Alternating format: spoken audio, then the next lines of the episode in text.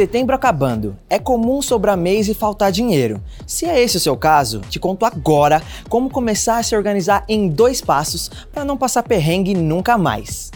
Para planejar suas finanças, o primeiro passo é saber o quanto você gasta e o quanto você ganha por mês. Você pode pôr isso tudo numa planilha ou usar aplicativos de celular que fazem isso. Hoje tem vários. O segundo passo é separar os gastos por categorias, como lazer, moradia, saúde. Aí você consegue ver melhor onde dá para economizar. Para saber mais, acesse o Bora Investir. Lá tem uma matéria só sobre isso. No nosso hub de educação financeira também tem um curso de finanças pessoais de graça, para se aprofundar ainda mais. Vai lá!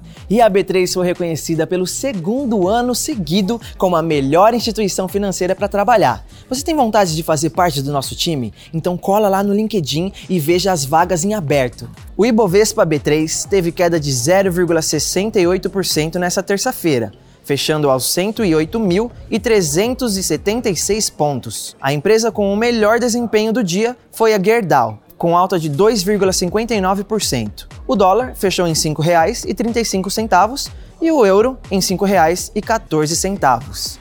Não se esqueça de seguir a B3 nas redes sociais, tá? Boa noite, bons negócios e até amanhã.